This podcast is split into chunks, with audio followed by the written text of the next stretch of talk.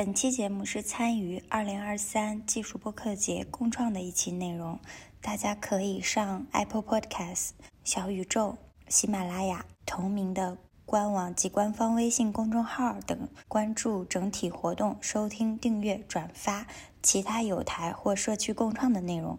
也欢迎大家在 Apple Podcast、小宇宙、喜马拉雅上关注我们的节目。谢谢大家。嗨，大家好，好久不见，欢迎来到 Never 拉星球。然后我们也很久不营业了。呃，嗯，我是 Hera，然后我们请思维跟大家打个招呼。Hello，Hello，大家好，我是思维。啊，那这期节目呢，我们邀请到了三位嘉宾，然后呃，我们想一起来聊一下，呃，之前很早之前我们就想聊的一个话题，就是关于运动健身这种。然后我们今天邀请到了三位嘉宾，分别是啊一红，然后还有波波，还有姚科，我们也请他们跟大家自我介绍一下。然后我们先从一红老师开始吧。大家好，我叫一红，喜欢跑步、玩游戏、看书，然后也喜欢开源和编程。嗯，生活在大连，谢谢。好，谢谢一红老师。那我们接下来请姚科来介绍一下自己吧。啊，大家好，好，我是姚科，是一名非专业的健身爱好者，然后努力在做成一个自重引体向上当中。然后除了健身，呃，也比较喜欢游泳，然后登山、徒步这些。好嘞。嗯，谢谢姚科。然后，那那请波波也自我介绍一下吧。大家好，我叫波波。然后我比较呃，平时就是喜欢就是撸铁，然后会跑步。哦，好的，介绍完了是吧？好的，好的，没关系。啊，那我们先都相互了解一下，大家都是怎么开始做运动或者是健身这件事情的。然后，嗯，我们来先问一下思维吧，你有开始吗？啊，我我现在是没有开始，但是就是，呃，我小的时候曾经就是被我妈妈的一个朋友，他是好像是有点功夫，曾经小我小的时候被带着有有那么好像一年或半年，就是每天早上起来跟他一起练功过，对，然后我就是就是上学的时候就是那种体育不及格，然后没有参加任何体育运动的这样一个人，然后现在的话就是曾经也尝试过就是。健身几次，然后也尝试过游泳，但是都没有任何一个运动，呃，就持续过超过，比如说两个礼拜那样，就是脆皮人那样。对，就是就是我。好的，这个思维看起来是典型的半途而废，不能坚持的。然后我们来看一个正面教材，就是一红老师。我们知道他跑步坚持了很久，然后想听一下一红老师是怎么开始的，然后又是怎么能一直坚持下去的呢？我从小学二年级开始跑啊，然后就就很自然的，就是当时因为我身体比较弱，然后妈妈带我到操场，有一天早上我还记得，然后早上我们就跑了两圈，然后就一直在跑，就有时候小时候运动会也会参加，然后嗯偶尔就会跑几圈，然后一直到初中、高中都有这个跑步的习惯，然后大学跑的比较多，然后基本上每天晚上都会在操场跑几圈，然后慢慢的话就会参加马拉松，然后跑过半马也跑过全马。一直到现在，然后就跑步软件一来也记录他自己跑步的十多年的跑步旅程，差不多这样。然后虽然有的时候放弃吧，比如说一年半年不跑了，但是心里可能一直有这件事儿，然后又会捡起来继续，就大概是这样。嗯，啊，对，这里说一下，一红老师有一个那个 running page 的一个开源的项目，然后都有记录他个人的跑步经历，特别的惊人。然后。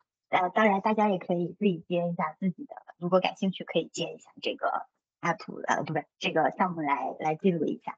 嗯，对我，我我我可以再介绍一下，就是凯尔说的这个项目呢，是一个叫 Running Page 的一个开源项目，可能已经在跑步的人，呃，国内的同学可能都已经知道了，就是它能够，呃，你你比如说你用 Nike 或者什么一些记录你跑步的一些呃硬软硬件。然后他能把那个数据给它解解码出来，然后传到你这个用这个项目能通过 CI 就自动存到网上，然后你就可以，呃，公开的或者是私密的去看你跑步的那些路线的那个数据，它非常炫酷，就是画在那个呃地图上，然后你在哪些城市跑过一个什么样的图形，它都能记录下来，在里面能搜索，特别帅的一个一个叫个人数据可视化的这样的一个项目，这样。嗯，好嘞。嗯，谢谢思维。那接下来我们呃波波要不也说一下自己是怎么开始健身的哦？给大家说一下，波波是一个我们这里面健身最专业的健身达人，是可以参加健身比赛的那种。我我的开始可能就是因为，嗯，大学毕业后，然后觉得越发的肥胖了，然后决定走进健身房，然后改变自己一下身材吧。对，因为，嗯，我觉得这个健身这个事情坚持啊，嗯，我觉得是一直，可能就是心里，就像一道光一样嘛，就是自己就是喜欢，就是越发的喜欢，就是自己就会去做这件事情，所以他才会坚持。然后有时候就是说。呃，不去运动的话，就会感觉心里少了一些什么。OK，你是真的喜欢我天！哎，对，就是我，你知道，就是这个跟我想的不一样，你知道吗？就是，就是我，我之前可能觉得，就是嗯，像有的人没有接触开源，或有的人想要学编程，但是没有编程。我是觉得所有人都可以做开源，所有人都可以。做编程，只是大家没有这个契机，或者有样某个奇遇，或者怎么样，一点点就是，然后能让大家知道，就是说原来你是可以通过一个武武功秘籍或者一个熟人介绍，你就能进入这个跑步或者是 健身的这个这个这这条路。那我现在听下来，你们两个就是一红老师和波波老师的分享，我就感觉我就是天生不是这样的人，是不是？你说天生不是哪种人？不是运动或能坚持这个让自己健康起来的这种人。我我感觉我也是。哎。我。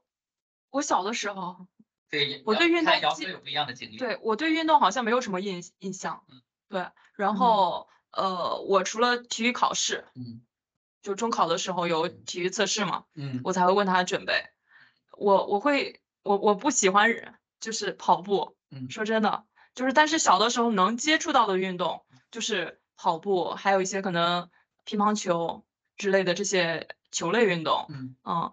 然后我感觉我小的时候也很懒，我就是能躺着，我就不坐着。但是我喜欢出去玩儿。嗯，那你刚才就说你说你接触那个运动，你是会 enjoy，然后会一直玩吗？一直参加，然后而且打得很好吗？还是说你不不不不不不不，嗯，我，嗯，我我刚刚说了，就说我很不喜欢，比如拿跑步来说，嗯嗯嗯，这个就是对于人来说，我觉得最易得的一个一项一项运动，但是我觉得就是很无聊。我觉得我有那个。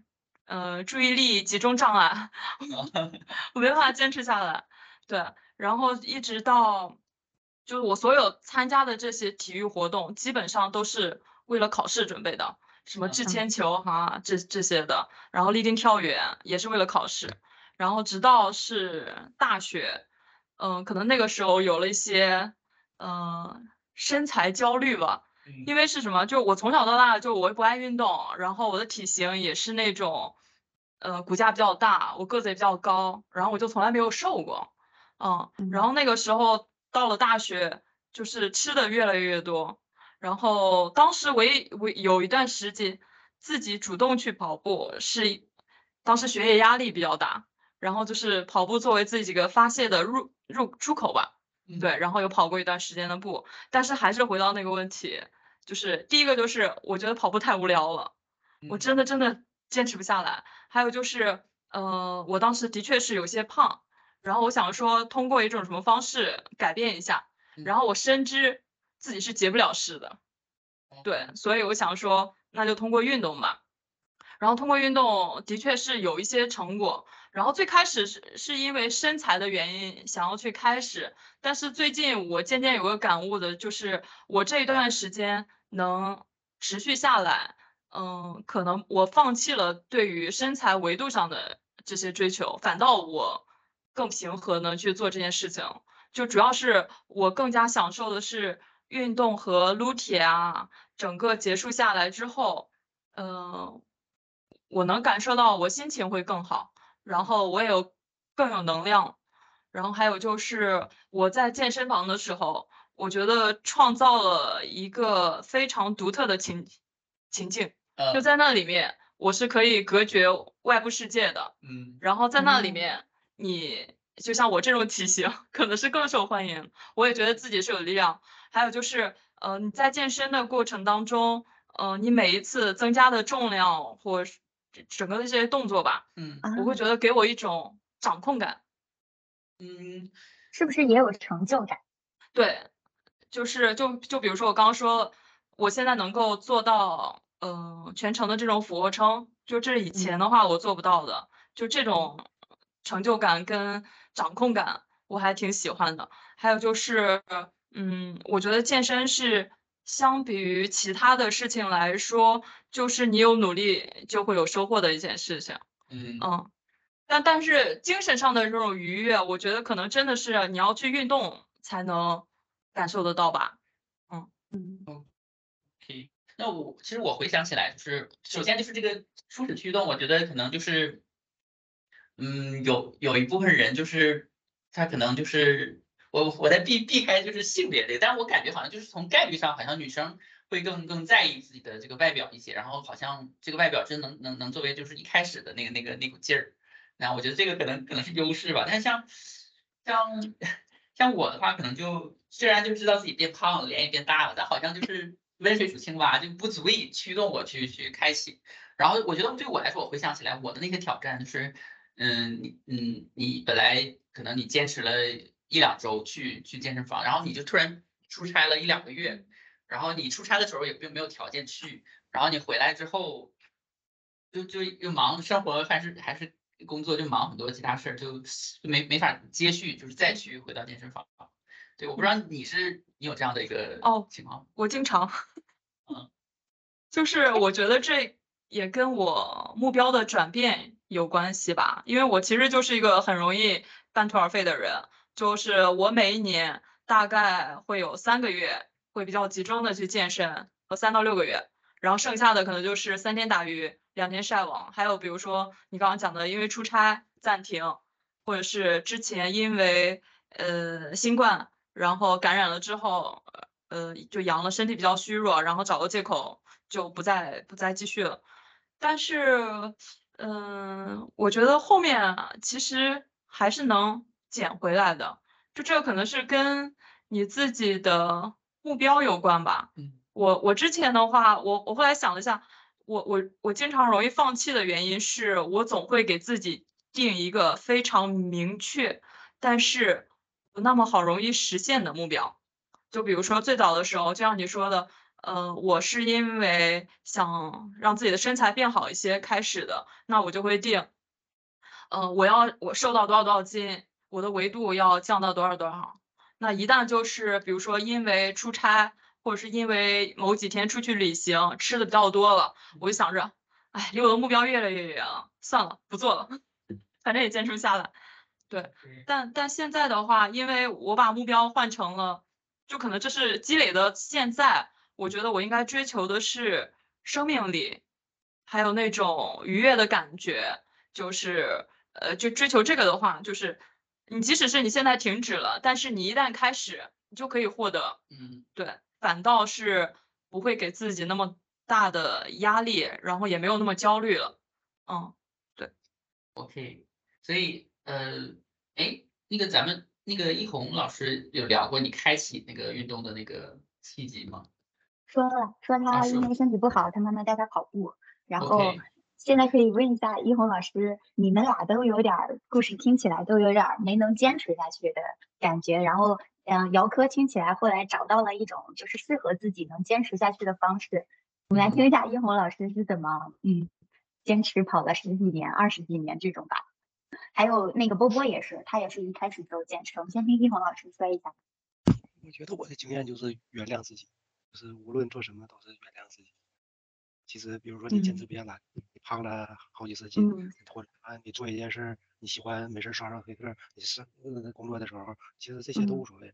最重要的就是原谅自己，认识到自己是个普通人。普通人是坚持不下来，你只要想起来能拿起来就好了。你什么时候放下有机会能拿起来，你就是能走到最后。也不用走到最后，就是它就是慢慢变成像吃饭睡觉似的生活的一部分。嗯，我赞同。就就是这样。其实你假如说你跑两天的话，你坚持不住的话，你有一个宏大的目标，你很容易陷入自责中。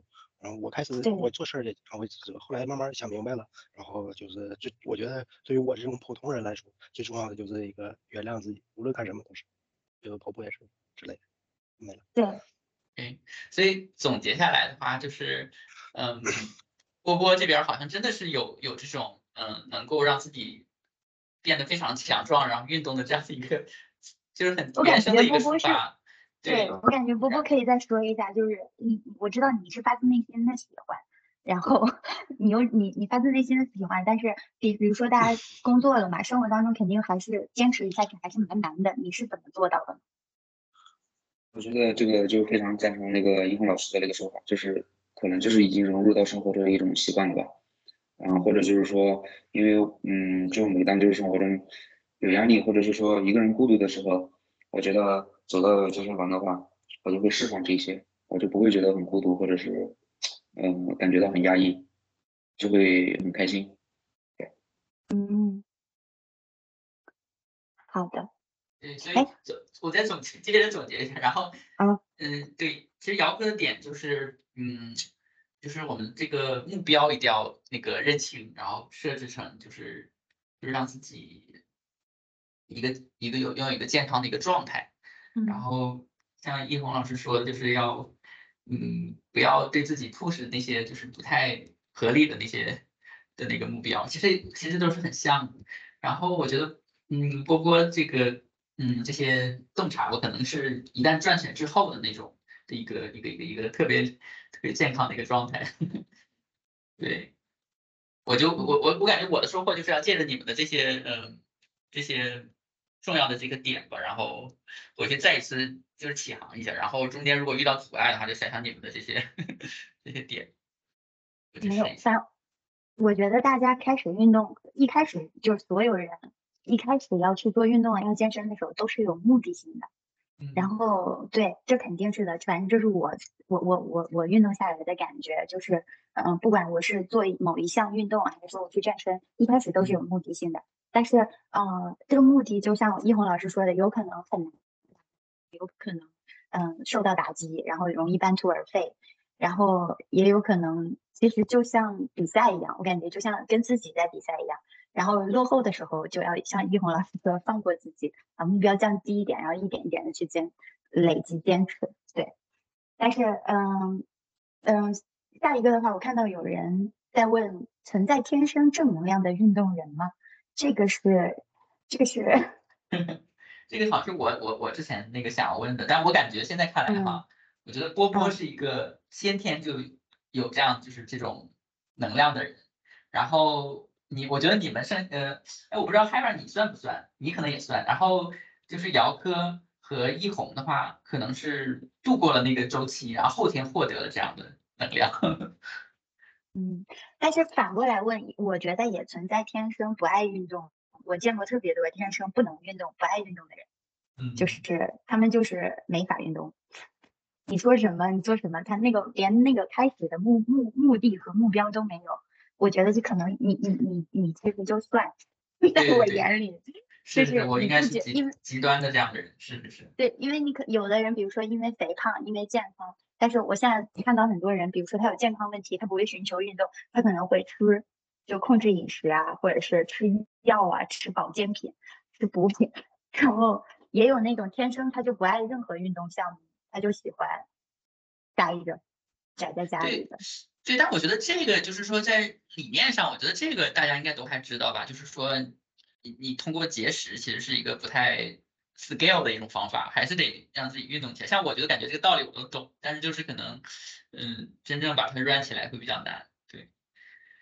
但是我觉得刚才大家的那些点，应该就是可以作为至少作为我下一次尝试的那个一个那个契机或者动力吧。啊，就像之前之前老罗他那个他总会分享说他是怎么怎么去学英语，就是背了很多单词，然后成为那个新东方老师。他就是就像一红老师说，就是你要认认清自己一定会中间。被打断会那什么，但是他就从自己设计的一些机制上，比如他买了很厚的那个呃鸡汤的书放在门口，所以他一想出去玩，他就拿那个书看一下。而且但但是因为你那你第一看第一个鸡汤的，再再次看可能会就是那什么嘛，就是重复的就就药效就减了，所以他就买了好一百多斤的那个书放在门口。但可能是他说的有点抓马，但是就是我觉得可能就是本质上是，如果你真的想呃让自己 run 起来的话，那你就自己去想办法。设计一些机制，然后让自己能够总是能接续，就像那个什么，就像那个俄罗斯的那个飞机在空中，如果你火熄火的话，你要想办法让它再次打火一样。对，道理都懂，不知道我下次怎么样，到时候跟大家汇报一下。哎，好现在如果有一项运动，嗯就提到这个，嗯你你会想到的是什么？就你愿意去做的，不考虑目标，不考虑它对你有什么呃，好处对，就是我的话，就是说，就是真的让我能产生乐趣的，我我觉得这是我的劣势，就能真的让我产生乐趣的运动就是很少。像我小的时候，我真正喜欢的运动就是打溜溜，就是那玻璃弹。哦，对，但我觉得这个这个活动，就嗯是首先你自己打不太容易，而且就是你需要这个打场地场地打流溜，这玻璃球。玻璃球，对，其次就是你真的就是一直每天打的话，它的运动量也很有限。对，然后对于我来说，另一个就是那个我愿意做的运动就是打 CS 一点六嗯，但是现在也没有条件了，因为也就是也不方便，而且就是像我电脑上都打不了 CS 一点六，因为它在 Steam 里边它必须得用 Windows，用 Mac 都打不了。然后呃，当然也是因为 Mac Mac 把那个三十二位给 drop 了，所以就就没法，之前还是可以的，之前在 Intel 的 Mac 里是可以。然后真正的运动，我能想象的就是游泳和嗯跑步。嗯然后我可能我上一次被打断还是因为这这个疫情然后我可以下一次，然后我就可以试一些一红的这个 branding page，我可以试着跑起来。就然后再一个是我想，就是我之前因为现在我又开始通勤，之前我一直 remote 的时候就没有机会听歌儿听播客，因为我没有那个时间，所以我就觉得我如果再跑的话，也许可以再听多听一些这样。嗯你觉得我这个有可能持续下去吗？嗯，我觉得运动就先开始吧，啊就别想着持续不持续的不能坚事情持啊。什么的。对你先选自己比较感兴趣的，比如说游泳，嗯，对，就想起来就游呗，别给自己那么大压力。因为你你要是一想结果，你这个事情有可能不想做。我就想 Q 下一个话题了，因为嗯我听下来，大家现在是我感觉我和一红应该是更喜欢运动，然后呃那个波波和姚科是更更喜欢健身或者是更经常健身的人，所以我是想说运动和健身还是有区别的吧，就是大家怎么看他们这个区别，或者是是否认为他们是有区别的？嗯，要不一红老师先来说一下我觉得没什么大区别，因为我也健过身。嗯，啊，这样的，其实就分有氧和无氧吧。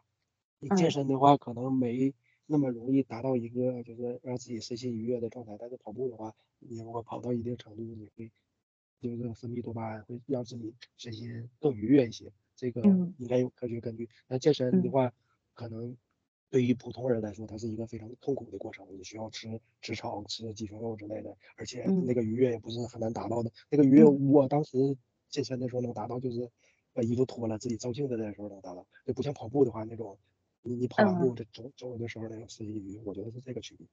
嗯，对。啊，我我这里我想说一下，我是呃曾经想过开始健身，是因为我当我开始工作之后没有什么运动的条件了，因为我本身是非常喜欢运动的，就是我喜欢好多嗯、呃运动，跑步啊，嗯、篮球呀，网球呀，啊、我不我不喜欢游泳哈，因为游我我不擅长，就主要是也因为我不擅长，然后很多那种嗯球类运动，嗯我都挺喜欢的，但是因为疫情，还有就是因为工作以后，你想去约别人去做这些事情都变得很难。然后我曾经想过健身，然后我也是觉得，嗯、就是健身相比的话，没有就是搞运动项目那么快乐。然后，但是它似乎更有效。我只想说，就是运动可能带来的效果没有健身来的那么及时和呃明显，这个是我的认知。对，然后波波可以说一下，因为你你应该也都搞过。那个从从字面上的那个来看嘛，我觉得就是健身，它其实是包含在运动的一个一个里面的，也是属于运动的一个一个项目吧。然后那个健身呢，它可能就是啊、从字面上意思来说的话，那就是强身健体嘛。我觉得它两两个共同点的话，那就是都是目标，都是让自己可能更健康一点。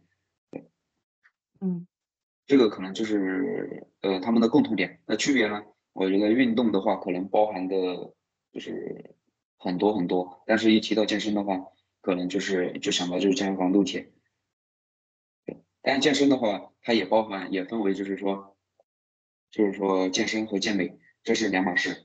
对，然后健美的话跟呃健美的就是说可能就是要去把一些就是比赛啊，那就是属于像健美，它跟健身也是有区别的，但是它们都是包含在运动的一个之中吧，这是我的理解。是，这个健身应该是这个呃运动的一个怎么说一个 instance，那健美又是健身的一个 instance 是吧？是的。哎，那那个健美就是波波，你可以给大家分享一下，就是你就是健美比赛方面的一些就是一些一些点吧。就是我觉得可能一般我们一般在生活中好像不太容易能接触到真的了解这个的。对对对。对，因为嗯，怎么说呢？健身跟健美还是有些区别的。因为健美的话，可能就是嗯，就是要上去，你要秀你的肌肉，然后你要去展示你自己的身材最好的一面，然后给裁判、给观众，然后从而就是他们的打分，然后来获得你的获得一个好的名次。那我觉得健身呢，就是说，嗯，为了身体健康嘛，大家就是动一动。我觉得去每天去健身房动个半个小时。啊，我觉得这就是可以了。如果健美的话，那就可能就是要需要大嗯高强度的训练，比如说做一些什么超级组、什么巨人组这些之类的运动。然后，因为健美的话，它是一些呃涉及到比赛，就是竞技，它是肯定是伤一些，肯定是伤身体的。对，像一些极端的操作，比如说极端的去增呃增肌，极端的去减脂，然后其实对身体的损伤其实还蛮大的。一般正常人的话，我我我就建议就是健健身就好了。如果没有就是特别的爱好，或者是嗯不走职业路线的话，就是正常健身，就好好好好吃饭，好好健身。嗯，我想问一下，那个健美比赛的时候打分是怎么打的？就直接只凭视觉效果吗？嗯，对，它是分很多标准。比如说呃健美比赛的话，会分成什么呃传统健美、古典健美，然后还有健体，还有就是健身模特。会分成很多这种嗯组别，然后传统健美的呢是要看它维度，就是你们可能经常在呃刷抖音啊，或者是一些就是电视上都能看到的那种练的特别大、特别大的那种，那个它是比维度的。然后比如像古典呢，古典它的是相比于传统健美。Sorry，你说的维度就比如说我比这个叫什么公安手机，就是越大越灵嘛？对。对，越大就是越大越就是越越厉害，它这个是它的评分呃评分标准。然后呢，像古典健美呢，就是说他身体要有一些就是协调，呃，就是天生的骨架比例，呃，可能就是要呃黄金比例那种啊，但是是它的它的那个维度可能要比传统健美小一点。对，啊，这个是它的那个比例也是用尺来量的吗？不是，就是一个视觉效果。就比如说对。然后像健体比赛的话，可能就是大多数就是一些啊女孩子可能都 特别喜欢看的健体比赛，就是说因为那些他的打分的标准是男的要就是要帅气一点，然后身材就是非常的 nice，对，然后要就是就是我们现在所谓所谓的就是双开呃双开门冰箱男友就这种哦，对，然后还有就是对那个健身模特就是说对健身模特的话也是看脸的。也是看脸的，然后，对，这就是健体跟健身模特可能就是，嗯，更适合大众吧，就大大众的审美。对，你一般去参加的是哪一种？啊，我比健体，然后现在想去打一些，就是，呃，尝试一下古典或者是传统。对。哦，好嘞，加油。对，而且刚才那个波波其实提到了，就是说。比赛的话，其实反而会是伤身体，这个这个还让我就是挺就是对我来说是个挺大的一个一个一个震震惊的点，但是好像也也 make 点 sense 哈，就比如说我们嗯想要想要就是比如说举重的话，它肯定会伤影响一部分身高啊什么，一定是会有一些呃就是损失，有一个 trade off，但是也能理解，因为你你真的在某个领域然后有很大的成就的话，我觉得大家其实都是会。义不容辞，就是到了那个点儿，我觉得大家都是会选择那什么的。然后那个 Hera，因为可能咱们是不是没展开？因为私下我们知道你之前也是职业竞技的这个里面，就是就是应该是乒乓球是吧？就是乒乓球里边也存在这样的，就是其实我们不为人知，他可能有很大的牺牲的这样的点吧。或者因为我之前好像看我在抖音上看那个就是跳高那个运动员，他是会经常的要身体在那个冰水里边，我觉得那个也是一个虽然他身体素质好，但我觉得也是一个刺激。就是还让你给我介绍一下，嗯。对，我可以大概说一下，其实波波说的对，所有的竞技项目其实都有伤害点。就是乒乓球已经是一个非常 soft 友好的一个运动了，但它也有很多运动员受伤。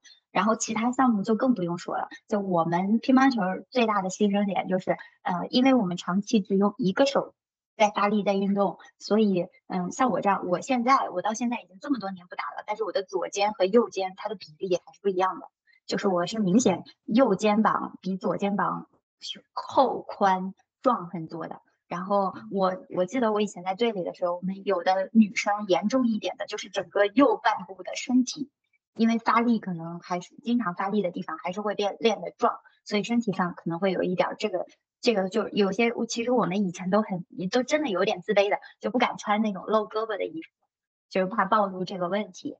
然后嗯，还有就是乒乓球比较伤的就也是腰腰，对我以前小的时候腰受伤，但是后来好了。然后我还有很多队友都还是有一点腰伤的，轻微的可能或者是重的。然后嗯，所有的竞技项目都有可能造成嗯肌劳损伤这种类似的伤，有可能是在腿，有可能是在腰，有可能是在其他的地方。对，这个我觉得是这样的。所以就嗯，如果大家不是竞技的话，我觉得运动最重要的是还是要自己享受和开心，就不要勉强。嗯 OK，但是在我理解哈，就无论你是做健美啊，还是做羽毛球或者什么乒乓球，就是你们说的那个损伤，可能就是说把人的身体先推到了九十分的的那个身体，然后再减去两分。然后但比如说日常工作这种脆皮人的话，他可能就是本身就是五十九分那样的，就只是我理解，我是不是可以这样理解？嗯，可以吧，就差不多的意思，就是因为我们有时候练也是为了超越极限，然后你比如说像。嗯嗯，他刚才说的那个健美，你为了增肌，你肯定要，比如说先长出一些肉，然后再把它变成肌肉，这个过程本身也是伤害身体的。然后像我们打球，我想发力，我，但是我的身体支撑不了，那我就拼命的练，然后我练了之后，导致我这个肌肉变得有问题，有点就是变形啊，或者是怎么样的，然后或者是动作的失误，会导致我长期用错误的动作去做一件事情的话，肯定就是会。嗯，造成一点身体的伤害，这样的，对，嗯，然后嗯，还想问一下大家，就是有比较擅长或者是比较喜欢的运动项目吗？抛开就是你这就是能让你享受的，刚才思维好像回答了，我们来问一下一红老老师吧。打游戏算吗？喜欢玩游戏，别的没有什么其他的一个项目，偶尔打打台球。台球。台哦。台球。台球。嗯。可以，这这球我好多年不打不踢。嗯，所以说你说起这个台球，我就想起来，就是我小的时候，就是我那几个好哥们儿，他们就是很喜欢台球和篮球。然后我有的时候跟他们一起出去，除了我们在网吧玩游戏之外，我就得陪他们去打篮球、打排球。但对我来说，我真的觉得特别特别无聊。然后，但是反观呢，就是我上我工作之后，有认识了一个很好的朋友，然后他就是一有机会就去打台球。然后他会自己买台球杆儿，然后出差都会带着那样，就超级超级喜欢。对对对，我真的觉得这个真的很神奇，就是这个这个喜好的这个这个点。是的，波波呢？除了健身之外，你有什么特别喜欢或者是特别擅长我们的运动？可能就是，嗯，那比较喜欢的可能就是篮球吧，但是现在打的也少，可能就是，嗯，会比较喜欢看，会经常看一些像 NBA 啊，对。我也很喜欢看 NBA。是吧？那个詹姆斯退役，我就不看了。哦，我我是从小和我爸爸一起看，然后一直养成了习惯。但是后来工作之后忙，然后现在换了很多人，也跟你一样，就是之前那些旧的一批人退了之后，换了很多新的人，就看的越来越少了。是。嗯，姚科呢？哦，我基本上把需要动起来的东东西都归为运动。就是我我的理解里面，撸铁也是运动的一种。就是除去这个的话，就我自己比较喜欢且愿意去自己去尝试的，可能就是羽毛球、游泳、登山、徒步这些。因为游泳跟登山、徒步对我来说是一个人可以做，然后需要自己非常专注的一件事情。因为我我刚刚说了，我有注意力缺乏，然后游泳的话，如果一不小心就会淹死，所以我必须非常专注。对，对，游泳比较喜欢。嗯，其实你这个就引起了我的下一个问题。我发现我们这里的人大多数喜欢的都是单人运动，嗯，就是都还是比较喜欢就是你自己就能完成的运动嘛，选的这些。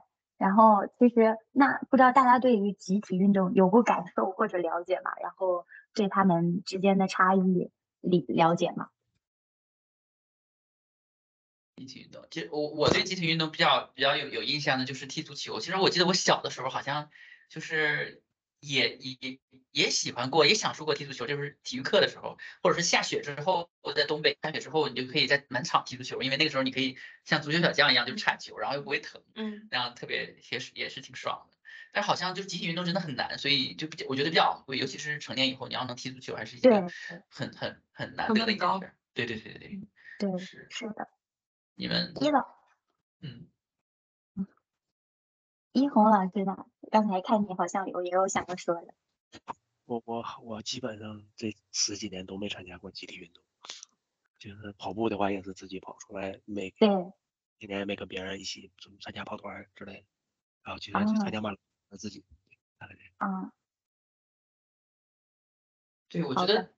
我觉得咱们可以把就是大家都参加过的这种呃运动，可以稍微展开说一说，比如说那个呃马拉松啊，还有登山啊什么的，大家都可以，也许能激发哪个就是像我一样不爱运动的人，然后突然就击中他，然后他就开启了一段运动人生。我可以从我开始。嗯，你先说。对，就是我突然想到，就是我会想到游泳，就是我很喜欢，就是。我突然间进入水下那一刻，然后那个声音在耳朵里的那种感觉，然后你看那个光影，我觉得那一刻让我觉得好像好像是有一点点享受到。当然对我来说很难的，就是你下水的那个心理建设又很难。对，就是如果想到游泳，我觉得那一刻是很棒的一刻。对，就是你们就是在做你们喜欢的运动，有没有哪些课让你觉得很独特，然后是让你觉得很很爽很棒的一个感觉？嗯，姚哥，你有你有这样的时刻吗？呃。登山啊，或者其他的，嗯，可以。我先我先讲撸铁吧。嗯，撸铁比较有成就感的事情是，你自己一点一点看到，呃，你的动作做的越来越标准，然后你的重量也在增加，就你可以推可以蹲的这些重量在增加，这些侧面都在证明你的体力在变好。对，还有撸铁之后那个拉伸的时候非常酸爽。就这个，这个酸痛就是，呃，痛并快的那种那种感觉。然后拉伸怎么理解呢？拉伸就比如说你运动完之后，你的可能有一些乳酸堆积啊，然后你如果不拉伸的话，你的肌肉可能会变得很僵硬，然后会有主动跟被动拉伸。特别是呃，如果有专门的教练给你去松解一些肌肉的话，我感觉这个波波肯定 深有感触。就拿那个 东西给你刮呀，然后给你按呀，拿那个金属那个刀那种的。他们有些用筋膜刀的，对，那个特别痛。嗯，然后我最近因为我我要去登山，然后专门在撸铁之后增加了跳绳。你比如说我会跳两千个绳，跳完之后我的那个小腿特别酸，然后教练就帮我按了一下，就是滋哇乱叫那种。嗯，然后登山嗯。嗯嗯，是的，非常痛。然后登山的话，给我的感觉就是我非常，就是运动的话，我很享受自己专注的那个状态。呃，游泳对我来说是因为我要时刻，我我泳技不佳，我时刻要防止自己被淹死。然后撸铁也是，万一一个不小心，它就会砸到我，也要非常的专注。然后你要注意你的呼吸。嗯，这个状态，这过程当中是非常专注的。对我来说，登山也是，对，就是你要一步一步的往前走。你下山的时候也要非常小心的。如果是那种山路或者下雨有点打滑的时候，你要比较小心。你整个的过程当中，你就要就是比较专注。我觉得在这种运动当中，我能进入心流的状态。啊，对。然后登山的话，还有一点比较好就是你可以看到一些风景。嗯，但目前的话。呃，我撸铁是有，虽然我比较喜欢单人运动，但是我撸铁有健身搭子。然后登山的话，我暂时还不敢一个人去爬，所以可能会有有有一些人一起。对，我我觉得这样比较安全一些。对，然后也能坚持下去，有个伴儿嘛。两快速的两个问题，一个是健身搭子对我来说是个新词，一会儿你可以快速给我们介绍一下。然后就是其实你们怎么定义爬山？就是要爬，比如说要爬嗯几个小时的那种才叫爬山吗？还是说就是你怎么定义爬山这个这个这个运动？我觉得是个山，你去爬就叫爬山，只是说嗯，有休闲爬，那比如说佘山，上海佘山那种，那就是它很矮嘛。然后还有一些是，呃，它山可能也不高，但是你为了增加爬山的乐趣跟难度，会专门，比如说你不走人家建好的阶梯，你走野路上去，那这是难度就会高一些。对，但是我我我统称它为爬山。OK OK。然后我又快速说一个，就是刚刚你你有提到就是拉伸的那个酸爽，你那么一说的时候我就能够 get 到了。虽然我没有运动，我是个脆皮人，但是因为我就是经常不运动，也会造成我的肌肉有问题。对，然后我就去按摩，然后我在按摩的时候，就是有的时候因为那个地方就肌肉就是里边有结节，但是粘连，然后它给你摁开的那个时候，就是也疼，但是也能就是感受到可能跟你拉伸类似的那个那个状态。然后当时其实我就在想，我就想说，就小的时候。嗯，有的时候你你说你说腰疼，然后大人说，哎，小孩怎么会有腰？当然这是另一个话题。但我就想说，当咱们嗯就年龄增长之后，你就会这儿疼那儿疼，然后其实就是因为你疼，所以你才能够体会到按摩意味着什么这个那个什么。后来我就在想，就是 有的时候是不是有一些东西只有疼痛之后，然后你才能够呃体会到一些享受或者是快感那样，就觉得也很奇怪。但好像也跟那个运动的那个感觉有点像是吗？对，嗯。我也不知道在说说什么，好，继续吧。嗯，波波有什么要分享的吗？嗯，这块的话真是没有什么。嗯，你们我看了一下，你们这边说，嗯，健身需要收着，然后会不会一小一不小心就变得特别壮？然后这个我觉得这个话题我觉得可以要聊一下，因为很多女孩子可能就是健身的话，她可能都会都会在想，哎，我会不会练成像刘蛙一样啊？那种又是大肌肉，比如大腿。腿粗什么东西？本来我们的目的是想着去瘦身，让自己的身材更苗条。但是我把自己练得特别壮，这是个特别自己每个女孩子都不希望看到的一个事情。但是我在这边我想说的一下是想，其实女孩子想把自己练壮的话是特别特别难，真的是难于上青天。想长一点肌肉真的是非常痛苦。但是，呃，我说的这种难是在，嗯，就是正常健身，不使用任何外界的因素，那是非常难的一个情况。对，是的，嗯。我也特别有发言权，就是呃，我我近期撸铁是想增肌嘛，然后真的就是长一千克的肌肉特别特别难。我差不多从八月份到现在三个月，可能我饮食也不是特别注意，然后我一周的锻炼频率差不多去健身房一次至少一个小时的无氧训练，一周差不多四次吧，也还可以了。然后也会循序渐进的上重量，但即使是这样，我三个月也才长三公斤的肌肉，所以对女生来说很难的，根本就不用担心，就就是普通人的那种个运动强度不会变壮的。你你确定这三公斤里面不包含脂肪吗？纯肌肉吗？纯纯三公斤的肌肉，对，这个有。你你是你是用那个 InBody 呃 InBody 那个去测的吗？呃，对，就是我控制变量，每一次都选择同一家健身房的同一家机器去测试。嗯嗯。但是我有一点可能说的有一点可能要打击到你了，因为因为是每个是同一家健身房同一家机器，但是人体在每个时间段它的水分不一样，然后那些数据的话，它是仅供于参考。参考。嗯。但是上下幅度应该不会太大。嗯。我我我说这个就是说，呃。三个月，我如果是准确的话，也才三千克的肌肉，所以就是论证一下，这个很难。是的，是的，确实很难。对，然后一般因为因为想需要就是肌肉变大的话，有很多种因素。首先就是你要达到一个高强度的训练，让它的肌纤维破裂，破裂之后，然后再去好好的吃饭，好好的休息，然后去重组，重组它的肌纤维重组，然后肌纤维变粗变，它就会就是在。我们外面的视觉效果看看到的就是，哎，你的肌肉变大了，对。哦，这还挺专业的，之前都不知道。女，所以女孩子千万不要担心，啊，男孩子的话可以就是，嗯，把握好那个，就是叫什么新手福利期啊，这个还能长一点，还能长不少肌肉，对。把握住思维。哎，波波，刚刚你有提到，就是所谓的外力，我理解其实就是一些补剂。就是如果比如说我现在想要就是呃开始运动的话，那我一开始也需要吃这种补剂吗？不，我我我，你说的我刚刚说的外力，它不是所谓的补剂，其实补剂的话倒是倒是还好。我说的外力是一些药物。对啊，啊，这个还是激素的药吗？是跟激素相关的，对吧？嗯，就是合成代谢类固醇嘛，这个。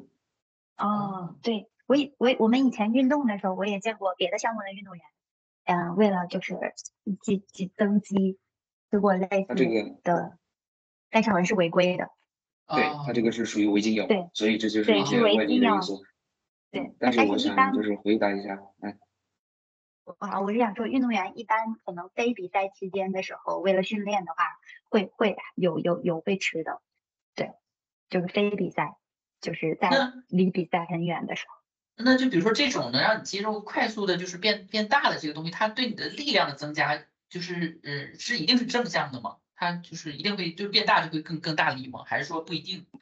当然是我跟你讲是有利它也有弊，而且就是说不是这个东西它不是说，因为药效在每个人的身上表现的形式都不一样。他有些人他打了他就是立马就是有效果立竿见影的，然后有些人你扎了再多，但是你比如说我扎了再多，然后我不好好做训练不好好做饮食，它也还是同样就是等于没有扎一样的，对。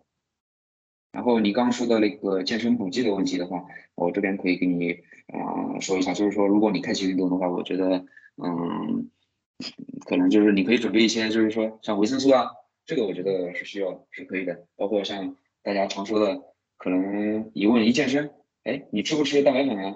对不对？啊，这个其实蛋白粉呢，这个东西它只是一个，因为人身体它每天都是需要蛋白质、碳水化合物还有脂肪这三大能量元素。我觉得蛋白粉呢是作为一个。就是可能就是在我们平时日常饮食中不够的一个情况下，然后去额外的一种补剂，就是你可以就是说把它作为一个就是像类似于辅食这样的，嗯，对，在你就是你感觉自己你我的蛋白质今天的需求不够的时候，你可以来一勺，这没有问题的。这怎么感觉呢？这个就是有大概的一个一个量的一个一个估算吗？还是说这个？呃，因为如果像你要减脂的话，我觉得，嗯，首先减脂的原因，呃，首首先。嗯，原理就是说减脂的话，就是要制造热量缺口。所以外面的那些五花八门的什么什么方法的话，嗯，其实它都是结合了一个原理，就是要控制你的热量。对，然后增肌的话就是热量的冗余。对，然后至于你说你怎么控制这个蛋白质的量，它是因为嗯是根据你每个人的情况都不一样，就是根据你的说专业，如果往专业上的说的话。可以就根据你的体重，然后来计算你每天需要嗯摄入多少，然后包括根据你的运动量的评估，然后再次来判定你每天需要多少。好的，谢谢波波的分享。嗯，有的时候，因为我之前有也有认识那些人，他刚开始集中的打鸡血一样运动，结果就把膝盖跑坏了什么的。我觉得这些点好像还是挺重要的。哦，就是在运动中怎么避免受伤，对吧？还有坚持。对这个，如果一旦受伤，太令人沮丧了。好不容易积攒起来这个动能，结果又身体还还受伤，然后又不能继续。对，我觉得大家可以给我们像我们这种脆皮人分享一下，你们就是各种运动中都要注意什么呀？或者有没有什么这样的经历，教一些什么可以分享？那我们让一红老师来说一下吧，他毕竟已经运动十几二十年了。对对对，我我就跑步其实。最重要的就是量力而行，然后买一双好鞋，在自己体重大的时候不要跑太快就行了。嗯，说起来这个鞋有什么推荐吗？就是好，这个现在资料已经非常多了，就是我也是很普通的，就是买普通的鞋。然后你随便上知乎什么的搜一下，就有很多就跑跑鞋推荐。就是不能穿普通的鞋，就是你买上要跑长的话，就是呃正常买一双好鞋就可以了，没问题。嗯，大概这样。啊，然后我这边的话，我我我觉得运动，然后需要就是呃注意的话，可能就是一个嗯专注度吧，啊，就是你在训练过程中千万不能开小差，然后开小差的话就很容易就会受伤。还有就是一个运动前的一个热身，啊，一定要热身，啊，因为你比如说你工作一天，然后你坐在那，你的身体是一个僵硬的状态，如果你没有热身的话，你突然去举一个哑铃或者是杠铃的话，很可能就会导致拉伤，或者是。就是脱臼或者是什么东西的，对。然后还有一个就是对于运动的一个呃，就是刚刚之前姚科也说的，就是一个运动后的拉伸，这其实也是一个对运动风险的一个规避，因为你运动完之后拉伸，你你让你的肌肉得到了一个松解，然后得到一个放松，不那么紧张的一个状态下，这样它才能会有更好的一个运动表现，也同时避免了我们的运动的一个损伤。嗯，这个说的很有道理。姚科呢，有什么小 tips？嗯，关于减少受伤的风险吗？对对，或者其他的也可以。哦，因为我我觉得他们两个说的都已经很到位了。嗯，反正就量力而行，非常非常重要。然后就是专注，千万不能走神，特别是在挑战一些嗯超出自己能力的重量的时候。嗯，然后不过我对这里面运动中的趣事、额外收获，我觉得这个可以再讲一下。嗯嗯，对，可以的。你你你你先来分享吧，如果你有的话。哦，我我讲一个，我不知道 Hera 你有没有去过健身房，去去撸铁去？我很少去，但是去过。我分享一下我的我的经验吧，嗯就是我最开始去健身房的时候，呃，我都惊呆了。那基本上最开始的时候是在学校，学校健身房的力量区基本上都被男生控制了。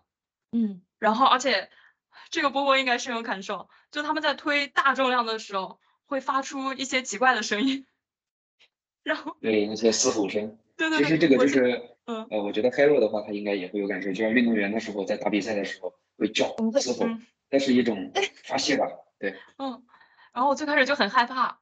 然后就说，哎呀，这这个怎么办？然后当时我我因为一点也不懂，然后去健身房就是很害羞，就不敢不敢去接触那些器械，也不知道该怎么做。就最开始，然后到现在的话，就是而且你一个女生去健身房的话，会有人盯着你看。哦，是，嗯，我现在最近去就是你说的这种状态当中，有时候去会感觉很尴尬。然后我也是，就可能就做一两样，做完赶紧、哦，然后就赶紧就走了。对，然后特别是如果你在那里做，旁边有一个人在等着用这个器械的时候，我就更不敢做了，就就很尴尬。然后当时是这样一个状态，然后到现在，我感觉我变了，就是可以直面各种眼光，然后甚至我会故意去盯着那些男生去看。就是哦，这样的 训练自己被呃，就是反凝视别人的这种能力。哦，就是你看我，那我也看你。哎呀，不就这样吗？我觉得这个对于女生健身来说还是非常有意义的一点一个一个点。对对，因为女生如果特别是你去那种商健，如果你穿的稍微暴露一些的健身服饰的话，可能就会被盯着看，然后。所以我就是反反过去，我也去凝视凝视这些男的。然后还有一点就是，因为自己有这种嗯，就就可能运动健身的习惯，嗯。然后现在，呃，当然这这个就在这里说一下啊，就比如说我看一个男生，嗯，我首先看的可能是他的身材，然后说，嗯，就是这这这有点不太好了，可能就是。有点评价别人的外貌，但但是看到之后可能会说，嗯，他的这里的肌肉需要再练一下。你真的会当面跟人家说吗？没有没有，我就自己自己在这里。哦哦哦。嗯，看一下。哦，对，好的好的。先会过滤一下他的身材。scan 就好像你自带一个那种像呃 scan 西游西游记里那种眼镜，然后战斗值多少就自动帮你分析出来。对对对，就有这种。嗯，还有一点我觉得比较好的是。嗯，因为工作的原因，其实我们的交友圈子基本上啊，不是工作的，就工作之后，交友圈基本上都比较固定。可能能认识新的人的方式就是你的同事或者你的客户。但是，嗯、呃，比较好的是我因为健身，就是和登山，会拓展一下自己的交友圈。嗯，然后当然可能不一定是建立非常深厚的联系，但是，嗯。我觉得就这种弱连接，通过健身运动其实是可以建立起来的。对，这也是运动带给我的收获吧。嗯嗯，蛮好的。那其他人还有吗？就是在运动当中的趣事和额外收获。一老师，一一一红应该有一些吧？没有太多。你也没有太多。没有太多。我说实话，我也没有。虽然我打了很多年球，嗯，无非就是比赛输赢，然后可能比赛还是很精彩的。但是我觉得这种精彩，嗯，大多数人可能也理解不了、体会不到，就是运动员比赛的时候的那种心理纠缠和斗争，然后落后时候的心态和领先时候的心态。我这个我觉得通过说和表述，别人很难理解，就所以就算了吧。我觉得可以说呀，这还应该还是还是挺挺挺酷的一个视角，挺有意思的一个视角。就是就是我们比赛的时候会有很多压力，就是这个压力来自于比赛前对自己的期望和对对手的了解，大多数情况下是这样的。嗯，就我记得我印象特别深刻的一次比赛，是我小的时候打的一个全省比赛，然后是团体赛，然后是，嗯，是我们必须我们这个团体必须要打第一，但是呢。就是因为我们是那个嗯比较强的一个队，然后教练的期望也是第一，我们一直以来也打第一。然后最后到决赛的时候，我们遇到了一个东道主的团队，然后他们这次也是势在必得，一定要打第一。然后呢，决赛的时候就我们两队碰上了，然后全场嗯我知道我我去打的是第四，就是二比一大比分我们落后，我去打的是第四场，我输了这个比赛就输了，我们就输了，我们回去肯定要挨罚的，不止我，还有教练都要挨罚。然后呢？我记得当时，因为那个另外一队是东道主，所以现场特别的沸腾，就坐满了很多人都在给我的对手加油。然后，然后我们这边我只有我的几个队友和我的教练，他们拼命的给我加油。然后我记还记得，就是现场因为声音太小，他们拿水瓶子这样砸，就是那矿泉水瓶砸制造噪音。然后好巧不巧，这个比赛那个对手我以前输过，嗯，我以前在单打比赛当中遇到的时候输过。太戏剧化了。对，然后所以我们小将的那些场景，嗯，对我们很，我们嗯就以为会输了。然后我跟我那场吧，我一开始上去特别紧张，所以我一上去输了两局，然后是五局三胜嘛。然后第三局的之后，我突然可能觉得快要输了，我心态突然好了一点。然后第三局我赢了。然后第四局的时候，我本来领先很多，就是我已经到赛点了，然后我又突然又紧张了，就是我没法控制的紧张，然后。嗯，我到赛点之后，我被对手就追平了，就追到我十比六领先，然后他追到十比十，然后到十一就赢哈，然后到十比十之后就是要领两领先两个才算赢，然后我们就这样一直一直打到了最后打到了二十比二十，然后我这一局，嗯，因为那个女生后来可能也越来越紧张，然后好多人给她加油，她可能也给她制造了压力，我觉得还挺好的，然后。然后最后最后他他也特别紧张，然后第三这是第四局我就二十比二十二比二十才赢，然后好这就到了二比二，就到了最后一个决胜局，然后决胜局之后我一上去打得很顺利，就一直都开局之后领先很多，然后突然莫名其妙又开始紧张，然后紧张之后我一下子就是稀里糊涂的就对方到赛点了，这局换我十比六落后，就是我再输一个球这比赛就输了。然后，嗯，我换我是比六落后，然后我又一落后之后，我突然就又不紧张。我跟你讲，我们比赛的时候那个紧张不紧张都不是我们能控制的，就是发懵和突然清醒。这就是感觉竞技体育里边好像就是个心态，其实真的非常重要，而且这个也好像也是它的这个魅力的这种不确定性这个一部分。就是我那当时还小，可能也没有有能力，还没有能力能自己去调节，所以会大起大落。我们所有的运动员可能都会经历这样一个阶段。当你能自己调节，你现在看到的那些国家队的运动员，他们很多都能自己调节。你说通过情绪也好，通过甚至打球的战术，就是他们有一种专门在我紧张的时候，我发懵的时候，我要怎么打这个球的这种战术。我后来长大之后也学会了这些，但是我那时候小就没完全没法自控。然后十比六落后，对，然后十比六落后之后，我就突然又放松了，然后我追到十比八，然后追到十比八的时候，我听到那个观众，听到有一个观众在那里说，上一局落后那么多都追回来了，这一局肯定能赢，然后我就瞪了他一眼，我刚好到我发球，发球前我瞪了他一眼，然后我就，然后我就就是告诉自己慢一点，这个球先把这一个球赢了，一分一分的打，然后我就追到十比九。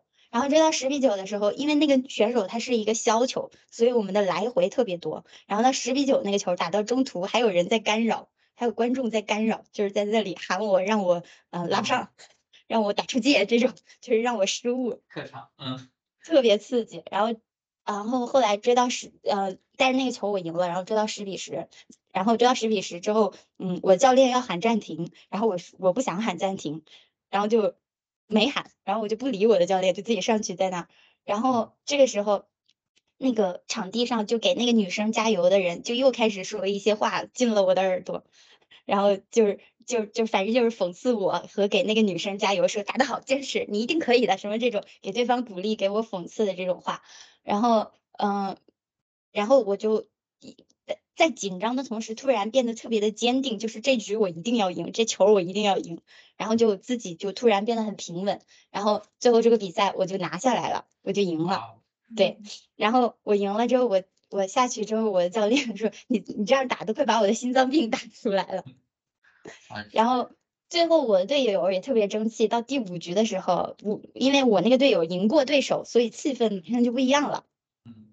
然后就是现场的人，无论再怎么加油，我的队友他本身自带很多气势，所以最后还是我们赢了。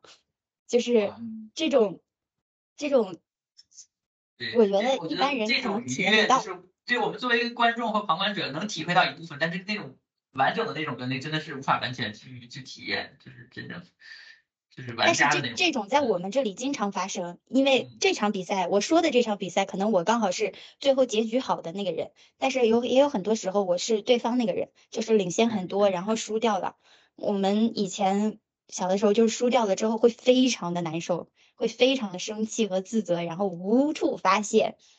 但是这种挫败好像你做其他的事情真的不太容易能有，而且好像是尝试，嗯。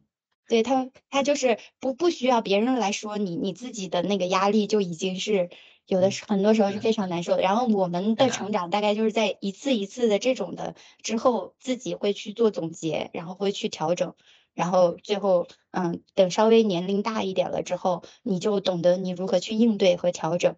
对，所以，嗯，我我们自己就是。真的搞过，就是比赛当中，我们会觉得自己比普通人的心态要稍微平稳一点。说实话，就是生活当中哪怕遇到挫折或者是怎么样，相对而言应该是比普通人能多承受一点，因为前面已经反反复复很多次了。这这也是我刚刚想问的问题。对，就因为 Hera 给我的感觉就是云淡风轻，就不管碰到什么事情都很 peace 的那种人。所以我想说，这是不是跟你？呃，参与这种或者一直的运动员经验，这种竞技体育给你带来的心态的历练有关。我觉得，我觉得是有关系的，就是肯定是有关系的。所以我觉得，小孩子如果就是在他们就说小的时候受挫折还是好事儿嘛。但是我觉得竞技运动带来的挫折应该是相对比较健康的，就是因为特别是比赛，它是一个非常公平的事情，就是你赢就是赢，输就是输。比你到社会上去受到的挫折，我觉得还是不一样的。就是我们是没有掺杂任何嗯委屈的，就大多数时候你委屈，也就是其实就是因为你自己，不会因为周遭环境或者怎么样的。嗯，对，这个我觉得是一个很大的收获。对，我我能再问一个问题吗？我想问一下那个一红，然后也问一下波波，因为我刚刚 反复说到，就是我觉得跑步对我来说哈。很无聊，所以我就非常好奇，你们能呃坚持长跑，就是你们在跑步的时候都会想些什么？想这公里的配速，怎么来度过这个对我来说比较无聊的一个过程？一般我听电台，然后有的时候听歌，然后自己跑的时候什么也不听的时候，一般就想这公里配速大概六分钟，下公里配速大概多少？然后，今天要跑多少？跑到哪？大概就想这些。但这些能够支撑支撑你跑那么久吗？跑那么长？跑跑跑步这么多年，可能给我身体没带来什么好处，给我带来最大的好处就是能忍受无聊。嗯哦，这个也是非常重要的。哦，对，而且而且又想一点，就是就好像你你说你看到一个人，你就知道他哪个地方肌肉不够啊，还是怎么样？就是当你就是。专注或者是专业在一个一件事上，就像以后跑步的时候，他也是就对他来说，每一刻都有很多信息量要处理，要打算怎么样加快还是减速，怎怎怎么样？对，确实是不是像我这种脆皮人能够理解的，但是好像能想。也不是我能理解。波波呢？波波也跑马拉松呢。啊，我一般在跑步过程中会听音乐，然后听一些音乐吧。然后，嗯，其实我觉得跑起来的时候。其实大多数脑子是一片，有时候是空白的吧，就知道一直往前跑，然后耳朵里面音乐响着，然后就就就可以了。对，嗯，思绪暂停。嗯，就我觉得就是这个运动能让你们带来这种 peace，就是能够像冥想这种状态，我觉得这个也是非常非常大的一个收获，尤其在咱们每天就是这种碎片化的这么一个状态下。应该是还是蛮。我也想回答一下这个问题。我最近也开始跑。我之前跑步的时候，其实是在就是之前跑步是在室外，然后你会感觉那个风，然后其实有的时候脑子里会飘过很多问题和今天发生还有最近发生的事情。就是基本上都是过去，然后你会思考很多，呃，你平时不太会思考，就是可能是人生意义的什么这种问题，然后会想你最近的情绪是怎么样的，其实就是很多乱七八糟的事情。但我好久没跑了之后，我最近开始跑，我就突然也有体验到你，对于你来说，你健身的时候你在想的事情，就是你就是专注，然后专注的同时，呃，你又觉得很愉悦，嗯。就是因为你跑完了之后，整个人就松了嘛，然后所以你动的时候，你就在想，等一下 就可以，身体的状态会感觉不一样。然后，呃，再加上现在跑的时候，看着那个窗外的那个，就反正也都是思绪在乱飞，但是是一种很轻松。然后，嗯，又逃离了，比如说平时日常这些工作呀、生活当中好多这种琐碎的事情，就跳出来了的感觉。嗯，真的是。我觉得，也许我们这期节目就能激励很多脆皮人，或者是另一种运动的人，然后喜欢上这种运动。我觉得这个也是蛮有意思的。嗯，对，而且刚才就是一红说，嗯，就是他最开始说，就是跑步好像没有，就或者运动没有什么直接给他带来的这个点。当然后来他又说到那个点，我觉得也是特别重要的收获。除此之外，我还想到一个，就因为因为那个一红是经常在推特上发，嗯，就是他就光光因为 running page 这个，我觉得这个虽然是个开源项目，但也跟运动有关。也跟他自己的运动息息相关，就是他光通过这个项目，其实就连接了很多意想不到的世界各地特别你正常没有机会连接到的人，就好像你说你建立了这种弱连接，对我觉得也也是蛮酷的一件事。嗯，就是哪个国家，然后做什么事儿的人，然后突然间就给你感谢啊，或者做了一个什么贡献，跟你连接起来，我觉得这也也是特别有意思的点。就是共同爱好嘛。嗯，是的，是的。好的，那我们。呃，这期就聊到这儿。然后，呃，根据我们节目的传统，最后还是想让大家推荐一下，比如说最近觉得想有意思，然后可以是东西，也可以是事情，然后也可以是书，可以是工具，可以是物品，就任何东西。最近想觉得比较好，想要分享给大家的，谁有想好的吗？我我可以说两个。哎，来吧。一个东西就是，嗯，其实我跟最近跟很多人聊天，我都会推荐的，就是。就是 cursor，cursor 就是游标的那个单词的这个，它是一个 IDE，就是一个写代码的一个工具，它是基于 VS Code 的一个一个项目。然后它它是我觉得在做自动帮你编程这件这个工具里边，或者用 OpenAI 做的非常成功的东西里面的其中一个特别典型，做的特别特别好，超出我的预想，就是它比几半年前这个 cursor 要强。就是强非常大的一个台阶，然后我已经最近两三个月一直在用它，而且我也是付费的用户，我觉得特别推荐去去用一下。然后我其实，在其他的呃呃的节目里边就聊过这个，专门讨论过这个的好处，大家可以去听一下，可以放 show notes 里边。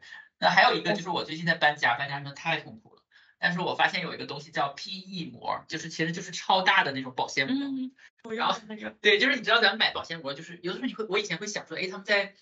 在飞机场就是给你包花二十块钱给你包包这个行李，要用这么多或者带海鲜用这么多保鲜膜，这得多少成本？后来我才知道，原来 PE 膜就是这种工业上的这个保鲜膜特别便宜，然后超级好用。然后你如果搬家的话，就把你很多很复杂的各种形状很很不稳定的东西用它很快的包起来，然后成本特别低。就是一定要大家一定要如果搬家的话，一定要去搜一下这个 PE 什么膜工业膜还是 PE 膜这个东西。对，get 到时候都帮我们写到 show note 里面去哈。好，那还有谁想好了吗？先想好的可以先来哟。我我推荐一个最近我看电视剧吧，叫一个美剧叫《洛基》第二第二季，我挺喜欢，应该是最近漫威最近漫威最好的了，因为漫威都挺烂的。对这个洛基我也看，但我第二季还没开始看呢，就第一第二季挺好的，第二季挺好的。哦，第一次听是听到有人说第二季就是会，一般都推荐，一般第一季好，第二季有的时候会变差。那第二季不错，然后可以满这周就能完结，然后可以直接看全。，OK，好嘞，get。那嗯，波波和姚科呢，有想好吗？啥都行哦。推荐的东西是吗？嗯哦，推荐一部电影吧，我最嗯，近在看的，是啥？叫《燃烧》，韩国的，啊，我我嗯非常喜欢那个是，吧？嗯，根据村上春树那个，对不对，是对，根据是村上呃春树那个烧烧柴烧仓房，啊，烧仓房，对，嗯，特别好。结合了。我我觉得还是，嗯，虽然它是个韩国的电影，但是里面主角的状态跟心态，其实还是能映射现在中国社会可能一部分，嗯，失意青年的心态吧。对，那里就有有那个男男主人公在不断的跑步的感觉，你就能看到那个哦迷茫的感觉。嗯，对啊对，说到这个，嗯我真的，因为我很喜欢里面的男主角刘亚仁，但是哦我不知道这他是不是能不能播到时候，对他哦因为那个吸毒，哎，我真的好恨。好 嘞。嗯，波波想好了吗？没想好的话，我可以先说。那我我我这边好像推荐的话，可能反正也没什么，但是我推荐身相关。帮我推荐一个用的一款那个嗯 APP，就是那个薄荷健康嘛，因为我因为开始要减脂了，所以然后我会用通过这款 APP，然后来记录自己的一些饮食啊，就大概的饮食会记录在上面。对，然后我觉得挺好用的，就是每次嗯吃个什么东西的话，然后我就会去搜一下，看看它的热量。对叫什么健康啊？薄荷，薄荷健康，哦哦，对，这个你们应该听过。啊，好的。啊，那个现在现在那个 GPT 四开放那个识图功能了，你可以你可以直接写一个简单的小程序，拍个照，然后直接让它哦变成那个卡路里，应该可以做，应该十分钟就能写出来，差不多。对对，就是识图的那种，对。对。嗯，这个呃很好。这个也，应该可嗯，以试着写一下利用 API，应该很简单就行。可以。如果如果那个波波或一红那个线下就是把这个写出来的话，我们到时候可以再贴上来，append 上来。可以可以，谁写出来了记得发一下。好，然后我的话，嗯，我推荐的话可能比较偏女生一点儿，就是最近不是马上秋冬了嘛，然后大家可能换季啊或者怎么样，皮肤会干，对不对？然后不管是脸还是身上可能会干或者掉皮，然后我特别推荐大家用那个护肤油，我真的很想安利护肤油，就是真的是油吗？就是你搜护肤油就好了，它就是，嗯嗯，它真的是立竿见影的见效，主要它见效很快，就是你你涂了，我前段时间因为出去玩晒脱皮了，然后回来试了一下，我就涂了两三天，我那个脱皮的现状就好了，对。然后还有就是用用油养养皮，脸上的皮的话，因为现在人年纪上来了，然后其实油脂在流失，然后用用油护护脸的话，可以防，我觉得是对皮肤很好，然后可以防止衰老的。哎，就说起这个，我想起之前好像看到一个皮肤科医生就说，不洗脸是对皮肤很好的，也是因为这个油脂的。对，我赞同它是呃，我假期的时候就不洗脸。我你知道它是留我就最喜欢这种人，脸上的对我这种懒人来说，真的是。对就没有了。好，好，那这期节目就到这里，谢谢大家，好，拜拜拜拜拜，我去吃拜饭了。好，谢谢，拜拜拜，谢谢。